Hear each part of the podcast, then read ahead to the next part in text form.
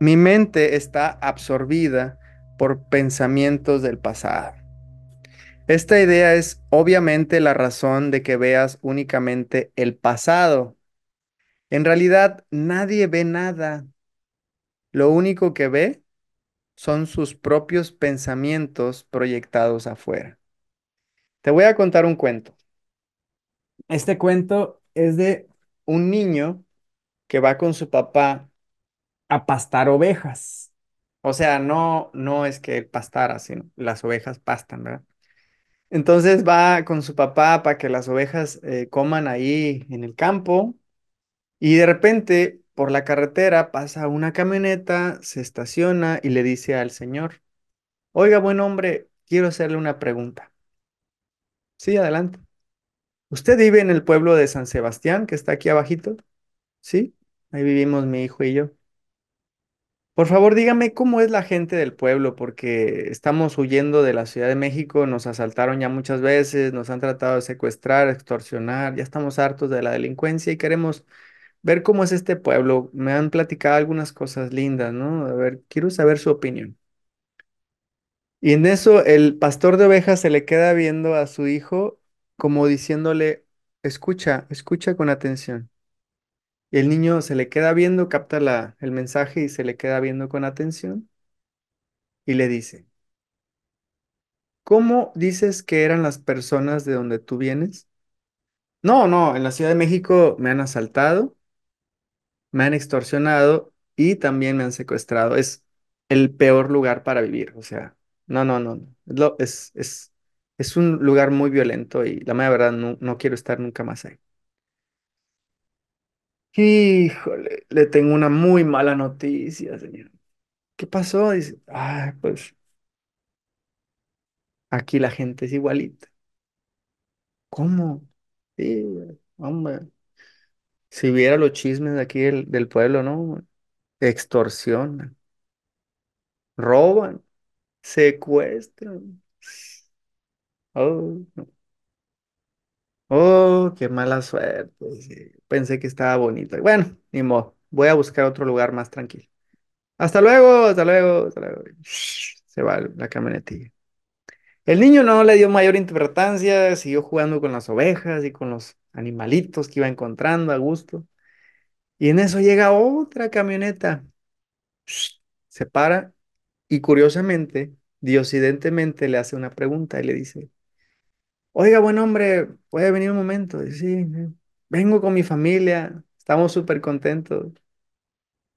Venimos de Morelia, Michoacán, una ciudad maravillosa, llena de amor, llena de amistad, llena de alegría, llena de paz.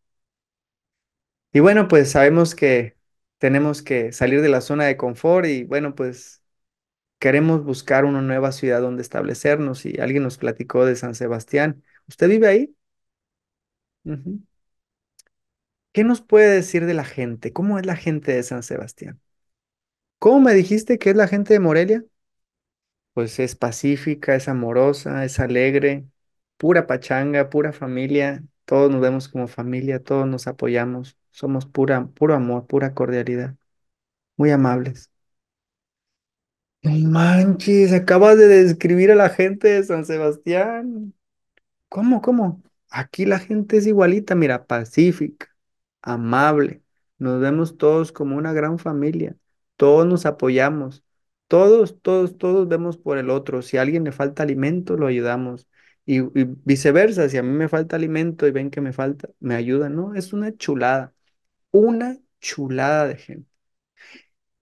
¡Wow! ¡Qué benditos somos! Es más, le voy a pasar este, el dato de un señor que renta bien barato y bien bonito. A ver, apúntele ahí. Y le pasa el WhatsApp del señor. ¡Oh, chuladas! Ya usted es mi compadre. Claro que sí, comadre, compadres. Bye, bye. Se va. Y en eso el niño de siete años sí se sacó de onda. Dijo, ah, hijo, mi papá está locuaz, ¿no? O sea, le dice al papá, ¿por qué a uno le dijiste que en este, en esta ciudad secuestran y que, roban y no sé qué cosa? Y a la otra le dijiste todo lo contrario, que aquí la gente es bien buena onda. ¿Por qué, papá? Y le dijo, ¿te acuerdas cuando fuimos a, a, a Guadalajara? Y dice, sí, ¿qué pasó? Dice, ¿y te acuerdas cuando fuimos al cine? Sí, papá, nunca había ido a un cine, estuvo bien padre ese día. Dice, ¿te acuerdas de dónde salía la, la película que me preguntaste cómo es que se salía la imagen? Sí, salía del proyector que estaba atrás. Así es. A ver, imagínate que estamos ahí en el cine en Guadalajara, estamos disfrutando de la película y de repente la película se ve mal, se ve desfasada, o sea, a la mitad, y aparte se ve borrosa. Y de repente, de la nada, se levanta una señora, se va muy enojada hacia la pantalla y en la pantalla empieza a gritar, pantalla, pantalla, pantalla, arréglate, ya va a empezar la película, te ves mal, arréglate, yo pagué para que te veas bien, ¿qué te pasa?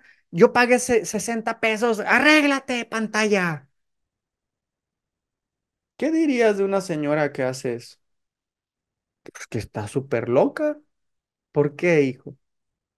Porque la pantalla no es la causa del problema. La causa es el proyector. Y el que está a cargo del proyector es la única persona que puede arreglar eso. Y en esta analogía, hijo, el proyector es tu mente. Si no vas y corriges la causa, jamás podrás corregir el efecto.